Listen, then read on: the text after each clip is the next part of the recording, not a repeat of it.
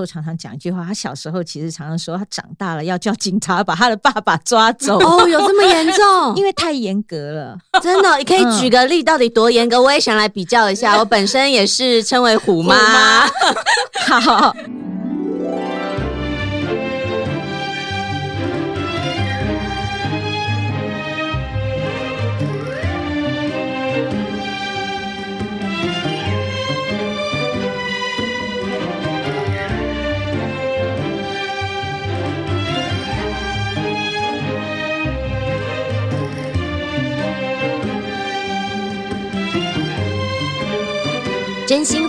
老实说，欢迎收听《真假我也行》。我是田姐儿，我是小鱼儿。哇，今天我们这集的我也行嘉宾非常的了不起哦。为什么呢？我都称她为师母，因为啊，她是我儿子音乐启蒙老师的太太。而且呢，她要称八零年代的玉女偶像歌手江玲为大姑。八零年代，哎、欸，是是我生的那一年呢，是你生的那一年。所所以，哎、欸，请问一下，江玲是谁？你知道这江玲非常的厉害，玉女偶像歌手的始祖，很多偶像玉女都要叫她为偶像。哦，原来很厉害？对有。现在你认识江玲了吧？对对对，至少记得这个名字了。真的真的。还有啊，他帮先生创立了国际音乐品牌蒋三省音乐工作室。哦，哦，还不止如此哦，他还把儿子蒋荣宗一手推向了世界舞台，太厉害了！哇，世界舞台有多少人站得上去啊？天哪！嗯、对啊，所以呢，他可以说是蒋氏企业的品牌总监。哦，这么多头衔，你看看。我们现在呢，就来欢迎师母尤美玲，欢迎师母，太厉害了！你是斜杠妈妈的代表哎、啊，超人妈妈，超人妈妈。对，天哪，我说了那么多，我都好佩服你哦。有没有？大家好，我是师母尤美玲，好棒哦，超级女强人，有没有？你知道啊？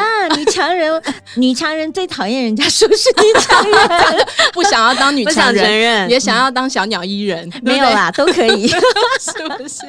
你知道吗？师母给我印象最深刻就是她对她儿子的教育，真的哦。哎、欸，世界舞台我都想要听教育要怎么做，是不是？说说你的从小对他的教育理念跟怎么栽培这么厉害的一个孩子。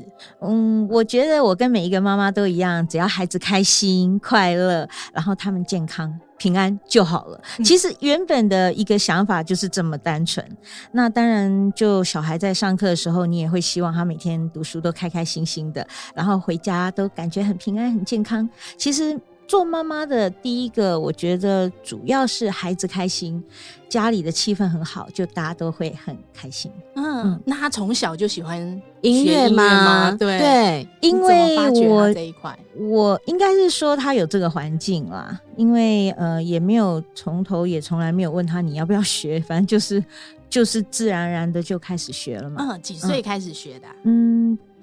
两岁多，两岁两岁，赢你儿子，嗯、你儿子三岁，还包尿布，他也包着尿布在，两岁还在喝奶，一边喝一边学，是不是？应该是说，从一岁多，他就在家里的钢琴下面爬来爬去，因为家里是演奏琴嘛，嗯，然后就发现，哎、欸，他有时候可能会去，那时候比较比较还还很小，然后就用手去触摸那个。钢琴的键，然后就自己稍微这样子弹一下这里，弹一下那里，然后我们也不觉得有什么不对，因为感觉上那好像就觉得是他的玩具哦，嗯，嗯，他的玩具是一台大钢琴哎，对啊，好好哦，我们家都是假的，真的。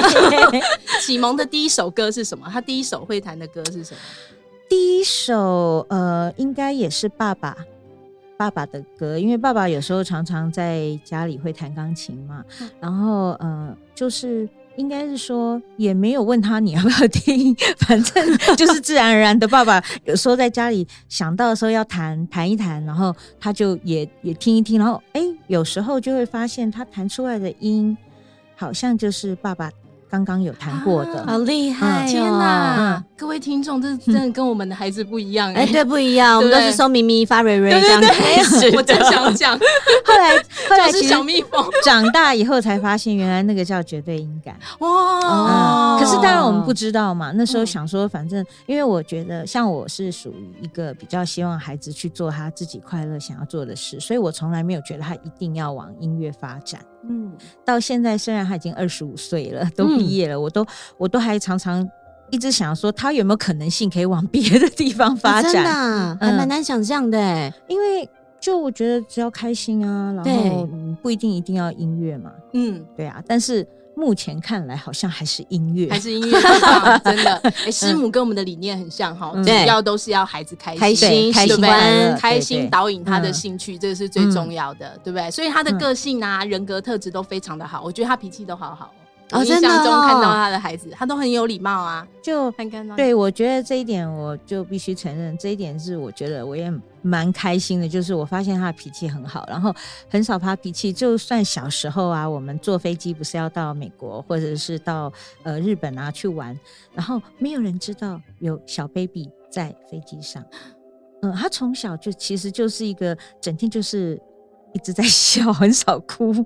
哇，好棒哦！对他哭了就是饿了啦，哦，哭了就是很好解，决，嗯，对很，好解决，哭了就嗯塞塞东西给他吃。其实是还蛮温和的一个孩子啊。那我觉得这可能跟家里的气氛也有一些关系。我自己觉得啦，因为我们家里就是也是整天就是呃呃很好玩，就感觉上整天都是嘻嘻哈哈的，没有特别觉得说有什么是不可以的事情。哦，所以他比较没有压力，哦，有压力，有压力，还是有压力当？然有压力。家里有一个那样的爸爸就有压力了，原来压力来自于有爸爸。对。严格的爸爸，严格的爸爸，但我觉得那是一个好的事情，因为妈妈像我，我就是觉得我我看起来很轻松，可其实我也是有一点严格。坦白讲，就是说我也是会希望，呃，他能有礼貌、有规矩啊，然后呃，就是各方面也不能太失控这样子。所以无形中就是我觉得我们对孩子虽然说表面上没有讲，可是我们当然还是希望他是一个好孩子嘛。那爸爸不一样，爸爸就会觉得说你是一个男孩子，你应该要怎么样怎么样怎么样，那个规矩就很多。哦对那嗯、呃，当妈妈的，或是说应该在家里的一个角色，你总是要做一个平衡点。嗯，对，那希望孩子就是会有得到那个温暖的感觉。所以虽然他小时候常常讲一句话，他小时候其实常常说他长大了要叫警察把他的爸爸抓走，哦，有这么严重？因为太严格了。真的，你可以举个例，到底多严格？我也想来比较一下。我本身也是称为虎妈，好，我我举个例子好了其实我就常常在笑，我说蒋荣忠，你觉得为什么你在家里你不太喜欢练钢琴？哦，我想这件事听。情，然后也不想要唱歌，因为照理说家里的就设备是有的，可是他几乎我说真的，爸爸常常在骂他，到现在又说说你怎么这么懒都不练。后来我就发现，其实那真的，因为荣忠只要弹琴，他爸爸就认为在演奏，你就不好像你练习一定也会有一点错嘛，对对，他就是不容许有错，然后爸爸在睡觉，然后那耳朵好像就是没有在睡觉。比如说荣忠在弹，他等一下起来明明有打呼嘛，爸爸明明有打呼，可是等一下起来的时候就说你哪一个小节 哪里哪里哪一个音是弹错的，压。力好大。那真的压力很大。说真的，如果是我，像我啊，我以前是很爱唱歌的，可是后来我我我嫁给 我嫁给蒋老师以后，我不想唱了。怎么样？他会说你这个字没有在音上。不是他他他他嘴巴不会说，可是他给你的眼神就会觉得，嗯。那是这样吗？你的声音是这样吗？然后你就会觉得哦好像很挫折，你就会觉得说，哎、我有需要被你这样挑剔 对。对然后我觉得孩子也一样，就呃，像荣忠在家里弹琴的时候，他总觉得很有压力，因为你在练习的时候，你不是在练习，对你感觉每天都是在演奏，对，那那个感觉就没有放松，而且你也很不喜欢，就是你其实有时候练习的时候，你想要呃有那个。那个空间是属于自己的，自己的对。可是，可是因为爸爸的耳朵，他不容许放过你，哦，对，所以你无形中你在家里，你就是知道说，我做任何事情，只要跟音乐有关系，好像就你就不能放松。其实那压力无形中是好大哦。那怎么办？他怎么样排解这个压力呢？嗯、最后是怎么样？都不在家练琴吗？我我觉得第一，当然他他也很奇妙。我觉得这。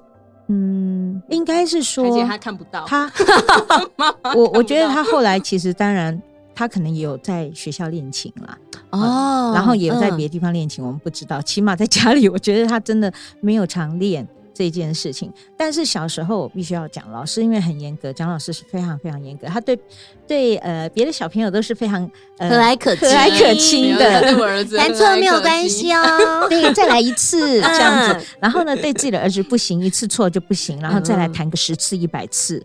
嗯、那后来其实因为小，我记得荣中大概五六岁的时候，那时候有拉大提大提琴，然后。我看他们实在是亲子的关系已经快要破裂了，因为因为就是老师会带着荣中去学大提琴，然后回来当然要练。嗯、那老师本身自己是弹钢琴的，嗯，可是因为他也很希望孩子，就是说在学大提琴的时候，小孩子有时候比较听不懂，那回来你大人可能要帮他练嘛。可是我觉得荣中就很有压力，然后遇到当然他的老师也非常严格，所以就。后来就发现小孩在哭，就荣中在哭。比如说练练练一百次还是拉不好，在哭。然后爸爸就已经快要失控，你知道那种，哦、就是说你怎么可以练一百次还没练好？然后就有一点要大声起来。可是当然我不可能等到大声，我当然立马冲出去，就就就问荣中说：“没关系，你现在就告诉你爸，你是不是不想学？”如果你不想学，我们就 就此打住，哇不要再对。妈妈也很酷哦。对，可是你看荣中很奇怪，他哭对不对？嗯，可是他照样学。哦，好像哦，有有一种小孩子就是会这样。然后我说这个声音，他对我我包括弹钢琴也是，有时候我我其实我是我都会问中中嘛，我会问荣中，我问自己小孩，我说你到底要不要？你不要就算了，就跟爸爸说不想学了，没有人会逼你。他哭照样哭，可是呢，他学照样学，然后被骂照样被骂，就这样骂骂打打，连哄带骗的，现在竟然长大也毕业了，真的很厉害耶！对，所以还是要有一点点压力，嗯、对不对？对才能在这个领域上面得到很好的成就。对嗯，对，但是我觉得，呃，还是。其实荣中还是很感谢爸爸啦，因为我是一个属于比较嗯、呃、有一点溺爱，我会说啊不喜欢就算了或什么之类啊不要练了，今天也累了。爸爸不是，爸爸就说一定要把它练到好，弄到好，要不然你去见老师的时候会很尴尬。嗯，然后爸爸又是音乐工作室的老师，对。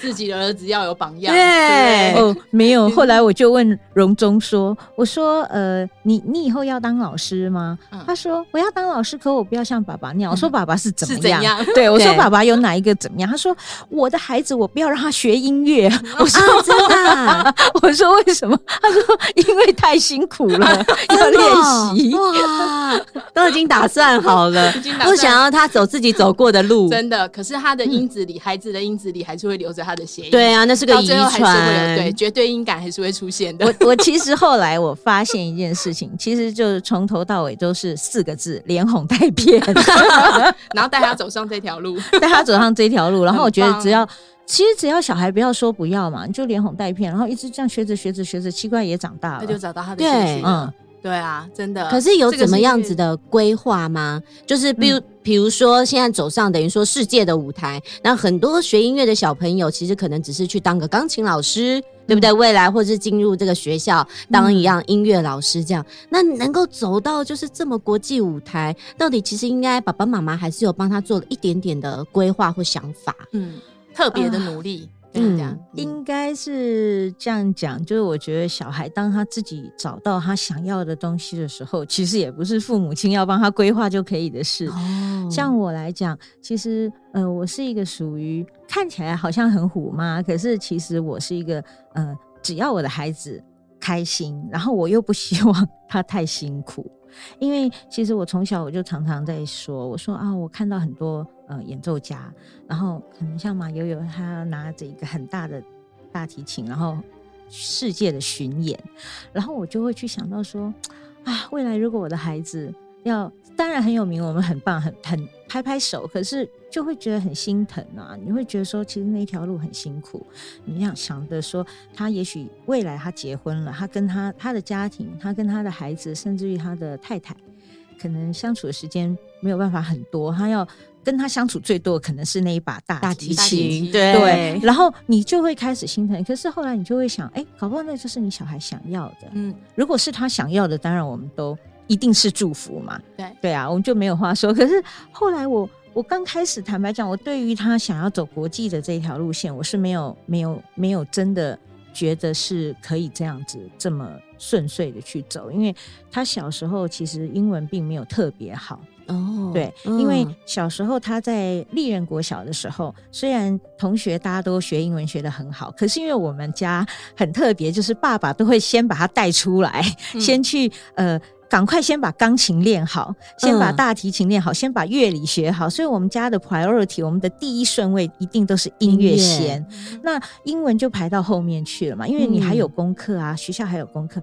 那英文就排后面。那其实我自己本身是从美国回来的，照理说。我应该要很重视他的语文的发展，对。可是后来我也觉得，嗯、呃，我应该让孩子自己选择。在这一点我还蛮开放的。我在家里其实跟他是不说英文的，哦、因为因为我婆婆家人不呃英文没有那么好。那我觉得如果我跟他私底下讲英文，好像有一点对别人不礼貌，是不是在偷讲什么这样？嗯、然后我怕别人不舒服，所以我从小跟他就已经保持一种习惯，我们不会特别讲英文。可是反而因为这样，所以他英文也没有特别好。然后后来周围人就觉得很奇怪，就他们替我紧张，就会觉得说，你怎么没有好好的训练你孩子的英文呢？那当然，因为我觉得他在学校也本身有一个环境，就学校本身也有一些英文的环境了。然后加上我觉得后来，嗯，他很想要出去进修嘛，嗯，然后他就自己知道说，嗯，他必须要在英文的部分特别特别的去加强，嗯，对。然后他自己本身很愿意，我记得。呃，那时候他自己找了很多补习班，然后 对自己找补习班，好厉害哦！他把自己的时间切割成一块一块。多大的时候？呃，大概差不多高中的时候。高中啊！其实他在高中以前，我我坦白讲，他的英文都不太好，就是没有非常好，就是你会觉得说替他捏冷汗，他以后可以出国吗？可能不行。然后我也都不着急。然后我周围的人都很着急，我周围人都说，这怎么回事？这样 对。然后呃，我还记得蒋老师还很生气，蒋老师会觉得说，每个妈妈都是在帮孩子一直安排补那英文啊什么，怎么只有你那很奇怪这样。那我一直抱持一个想法，我觉得是说，因为英英文对我来讲是一个很自然的事情，它应该是自然的。然后如果你想要学它，你接接受它了，它就是很自然。就像我们讲国语啊，我们有这种环境，但是你故意一直要去讲。特别去，那他也会排斥，所以我并没有特别觉得一定要怎么样。可是后来我发现他就很厉害，他比他他还来告诉我说：“妈妈，我觉得我们应该去哪一些补习班，我们用多少的时间，然后来把这些事情消化。”然后我就可以考什么成绩，然后我就可以去哪一个学校。嗯，哦，对，他有个目标。对对，就我觉得反而是说我这个笨妈妈，因为我 我可能反而不是说真的那么会规划，然后他反过来他就规划给我看。然后因为爸爸在这方面是完全没意见的，因为爸爸从头到尾就只管一件事，就是音乐。嗯，对，所以他对英文他也没有什么。觉得说一定要怎么样，只是你也知道，就是家长还是会很希望孩子在语文上面会比较好。后来我觉得荣中是在很短的时间内，我觉得他有一个呃有一个方法，他很就是他在他的时间分配上面，他还蛮积极的，他有办法就是让自己在每一个时段上面去很有效率的去做这样，嗯、然后包括呃就是后来他在练习上面，我觉得是。嗯，他跟很多外国人，他后来都是线上沟通。因为我后来就会发现，哎、欸，其实尤其去年不是因为疫情爆发嘛？对。那我就觉得奇怪，对荣中来讲，反而好像奇怪，什么好像他没有影响？不，不只是没有影响，我觉得他好像还得到更多的机会，还有他好像很很快就进入状况。嗯，我就觉得很奇怪，我一直在注意他，后来我才发现说啊，对，早在六七年前，就是他就已经开始是进入这一种。语文，然后他都很习惯跟国外自己就可以连线，然后就跟外国人就开始讲话。嗯，嗯也很勇敢呢，因为其实前面如果这个语文能力没有那么好，嗯、你突然要跟那个外国人讲话，其实会怕哎，所以他其实很 很勇敢呢。没有，我觉得他他应该是说，原本他英文本来是弱项，嗯，可是后来我觉得他逆转身，就是对。后来他在高中进入大学的那一个阶段，我觉得因为他想要出去。他看到，呃，他自己，他当初想要到美国的时候，其实他跟我谈判，那我是不赞成他太早出去。虽然大学也不算早，可是我还是希望他再稳定成熟一点。可是呢，他就告诉我说，他要自己先去看。后来我我也觉得我很可怕，我就开始从那时候就真正的放手，就是我让他自己处理。我说好啊，那要不然你自己联络。其实我是可以帮他联络，嗯、可是我不要，我让他全部都自己联络。所以他从出国之前的准备到后来到现在，他就是全部得自己来。那后来我发现啊，原来我放手，他可以处理的更好。嗯，对，嗯，所以好像是他自己规划了后面这条路。没有，我觉得这有一个就是小时候的陪伴啦。嗯嗯，因为小时候我觉得我们给他很多陪伴。其实荣宗在小时候，呃，常常就是他会，反正看到荣宗就会看到爸爸，就会看到妈妈，看到爸爸妈妈就会看到荣宗，对，三个永远都三人行，对，粘在一起。嗯，直到大概六年前那时候，他开始就是确定要出国了，然后。我真的也是很神奇，我就跟他说：“你要出国，你就要有办法自己去撑所有的一切。”嗯，那他就自己撑起来，然后我也很，我也很压抑，我自己做得到，因为我就觉得真的，我就放手。虽然我半夜也是常常紧张到睡不着，因为你总是会担心安全嘛。嗯，可是也没有办法，你就是要。知道说孩子出去了，你就是得放手。那放手以后，我发现说，哎、欸，原来孩子自己是可以处理的很好的。真的，对啊，这一段说出了妈妈的心声。对啊，那也是一个很对的决定。真的，在纠结，其实放手了，让他们自己长大，也是一个很好的选择。对啊，对对，因为你看看他在二十三四岁的时候，因为他等于很清楚的知道自己要什么，要做什么。二十三四 岁就能做金曲、金马奖、星光大道的这个什么歌音乐，嗯、就是这个巨星登场的时候放的。那个音乐就是荣宗在二三二十四岁做的。那我要说一下，这个一直是他从小的愿望哦。原来如此，嗯，他很奇怪，他从很小的时候，我们不是都在看那种什么奥斯卡典礼啊、金曲奖、金马奖典礼，然后那种红地毯。他从以前小时候，他就会指着，那他想说，我以后要走那个红地毯。然后他为了要走红地毯，他可能就想说，他要去做一个音乐。他是对他的发想很奇怪。对，然后我就会觉得说，人家不是应该先有音乐，然后去走红地毯？对，就是说我今天怎么会反过来？对对。但是后来我发现，哎，也无所谓。就像我讲的，连哄带骗，反正他的目的也达到了，对不对？有目标，有目的，他真的做出了很好听的音乐，而且这音乐还是什么台北一零一暂暂停音乐，这是同一个，对不对？同一个音乐。嗯，说到这个，我也要讲，那个案子是他自己去标的。哇，太厉害了！没有，我我觉得我也很不可思议。因为我想说奇怪，那时候他高中嘛，然后呃，他就跟我讲，他说：“哎、欸，好像那个捷运站有在标一种案子。”然后我就心想，什么案子啊？我也搞不清楚。然后他就跟我说，好像那种每一个捷运站啊，如果你去标，然后你的音乐，如果他们觉得可以，评审最后决定可以，你的音乐就可以永远的摆在那里。哦、然后我刚开始还以为他在开玩笑，我也没注意。后来直到他已经就是被甄选上了。我才发现，忽然发现，他真的有这么一回事！哇，天哪！我们一定要来听听看这一段音乐。我们先来听听看哦。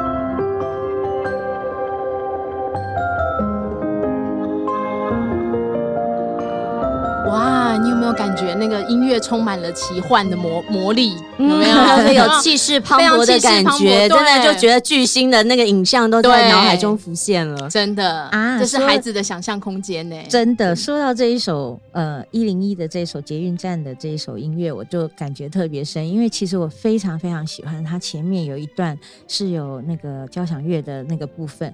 我还记得那时候他第一次做出这一首音乐的时候，那时候还没有配那个呃弦乐的时候，然后我。就很喜欢，我就觉得很有那一种想象空间。我觉得我自己感受到那种大的呃，我其实我第一个感觉它是像一个大的颁奖典礼的一个气势，对。然后呢，可是它是一个呃，感觉上又很温馨，然后又带给我一些憧憬跟希望的那种感觉。后来，当然我没想到。哎，他竟然把这一首歌拿去甄选一零一，然后他就加了一些环境音乐，嗯、然后后来当然他还就进录音室，他就把弦乐的部分给录制起来。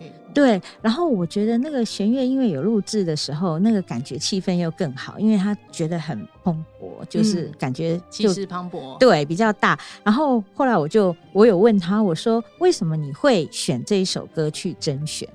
后来他跟我讲一个，我就觉得还蛮有道理。他说，因为一零一是属于国际的，所以、嗯、对对。然后他又跟我讲，他说，我觉得当然要一零一啊，因为那时候其实有好几个站，就是有捷运站，也有西门、南港啊，呃，有很多不同的，还有。嗯、呃，我记得好像还有士林还是圆山。嗯、那我本来我很喜欢圆山嘛，我觉得说，哎、嗯，你是不是选圆山？他说不，我要选一零一，因为一零一最高。然后我觉得那个小孩子的那个想法就出来。然后他说我这首歌就是适合一零一。然后我就说啊，那万一选不上怎么办？他说选不上就算了，总会有下一次别的机会适合这一首歌。哦、我觉得他。跟我一样，其实他是很乐观的，对，因为我我其实我是一个很乐观的妈妈，嗯，我什么事情都是先想到最坏的，然后最坏的想过以后，就觉得没什么了不起，好，那就是最好的，没错，做了就对了。对，我觉得这一点我跟他有一点相似，因为可能是自己跟他长期相处，你知道，妈妈跟孩子，因为如果你很亲密的话。个性上也会很像，很像对。对，后来我就觉得说，哇，天哪，怎么办？我的孩子 这一点跟我一样，那万一以后没有这么顺遂，会不会很辛苦？后来想想，哎，也算了，反正。就小孩自有他的儿孙福，乐天派通常都会。对，我觉得不会，因为看到妈妈现在这样子，应该不会。啊。你看乐观的妈妈也会把自己推向唱片圈哦，各位听众，对，这位妈妈也很厉害哦，把自己推向了唱片圈，而且她跟那个台语小天王，哎呦，这个机缘说来就是非常非常，而且这首歌是好工作的哦，这个一定要讲。我我我本来只是唱 demo，我先说一下，然后结果就真选上了。没有，老师说你没事，你来唱一下。然后我说我怎么会没有事呢？我很忙哎、欸。然后他说不行，你就来唱。然后嗯、呃，其实这很特别，尤其因为是唱台语。其实我在美国，因为我小时候出国嘛。其实我在美国的时候，我的台语是讲的比国语好的，因为我妈妈跟我外婆就是都是讲台语。然后在美国的时候，其实周围的亲戚。跟朋友也是讲台语为多，然后我很奇怪，我到美国以后，我比较喜欢听台语歌。我常常自己开车的时候，我会听台语歌，所以我呃，应该是说我台语应该是好过国语。可是相反，就等到后来我回到台湾以后，我就发现我国语很差嘛，英文很好，没有英文也没有太好。可是呢，台语最棒，没有。后来我就发现说我要加强在国语，然后我就台语就。就就也没有机会讲太多了，因为就。在台湾就还是以国语为主，然后后来就到这个机缘的时候，忽然爆发了，因为老师说没有人来唱一个 demo，你来唱，然后我就心里想，哎呀，其实我很不想唱，因为我刚刚已经讲过了嘛，在老师面前我唱压力大，应该是说我也我也会觉得，嗯，我应该没有唱的那么差，可是老师给我的眼神就会觉得，嗯，好像不够好，对，后来我就想说，哎，反正只就是唱个 demo，我也很。蛮开心的，因为呃，蒋老师在呃以前做了一些流行歌曲的当中，呃，虽然他也有做一些台语歌，可是呃，就是数量并不是很多。然后这么多年以后，他量身定做要为那个剧打造的那个台语歌，我就心里想，好，那我也来参与一下。哦，你看看师母真的很厉害哈，一家人都才华洋溢，对，对不对？把自己推向了唱片市场。我们来听一下这首歌，好不好？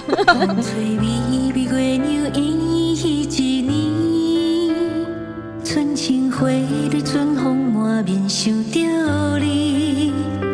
风吹花开，亲像银仔的面庞，满面红红，唱出未来的希望。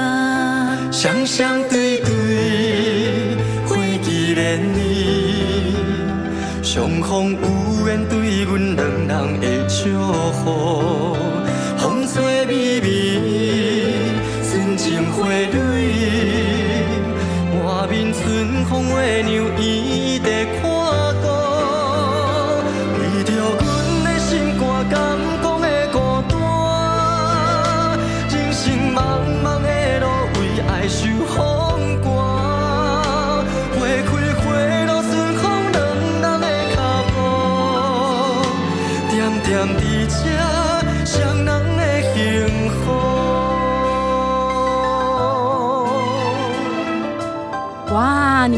多么多么好听的双双对对，谢谢。我不太会讲台语，所以我香香弟弟，我不敢说，怕说出来很好笑。真的，双双对对，而且拿下了十八项的大奖，对不对？在国际上面真的是让我们扬名国际了。谢谢。那接下来呢？如果你喜欢喜欢我们的真假我也行，可以用以下三种方式支持我们哦。第一个方式就是帮我们按下关注或是订阅，然后给我们五颗星以及留言。第二个方式，在你所属的社团还有群组、FB 或者是 Line，帮我们大力的分享出去。第三个方式，可以加入我们的 FB 粉丝专业，还有追踪我们的 IG 哦，跟留言给我们鼓励。有没有觉得刚刚的聊天你们很有兴趣啊？其实可以继续听下去，因为还没有结束。对，我们还没讲完。而且为了今天这个主题国际化，我要告诉大家一个好消息。你知道我们节目有布鲁塞尔的听众在听，你知道吗？是不是？比利时，我们真的很国际化对，而且听说他是一直点，一直点点，一直在听，这样哦，让我们觉得好开心哦。而且他都点到快要比台湾观众听的次数多。对，大家加油好吗？大家加油可以吗？对，我都为了大家在找找寻那个特别的嘉宾，跟你看多么国际化。好了，我们接接下来要进行最后一个单元，就是生活智慧网这个单元。那因为今天呢，师母哦，她有一个独创的品牌，就是音乐茶叶。音乐茶叶，什么叫做音乐茶叶？茶叶，我们留着下一集再说。哦、好好好，好，我们现在先让师母说，在茶叶这个妙用上面有没有什么特殊的小 paper 或者是小妙法？茶叶渣的部分。哦茶叶渣，我觉得对我来讲啊，我觉得它有一点芬香的味道，所以有时候如果你已经喝完了茶叶，可是你把它摆在那边，其实它可以有一点点小小的除臭。嗯嗯。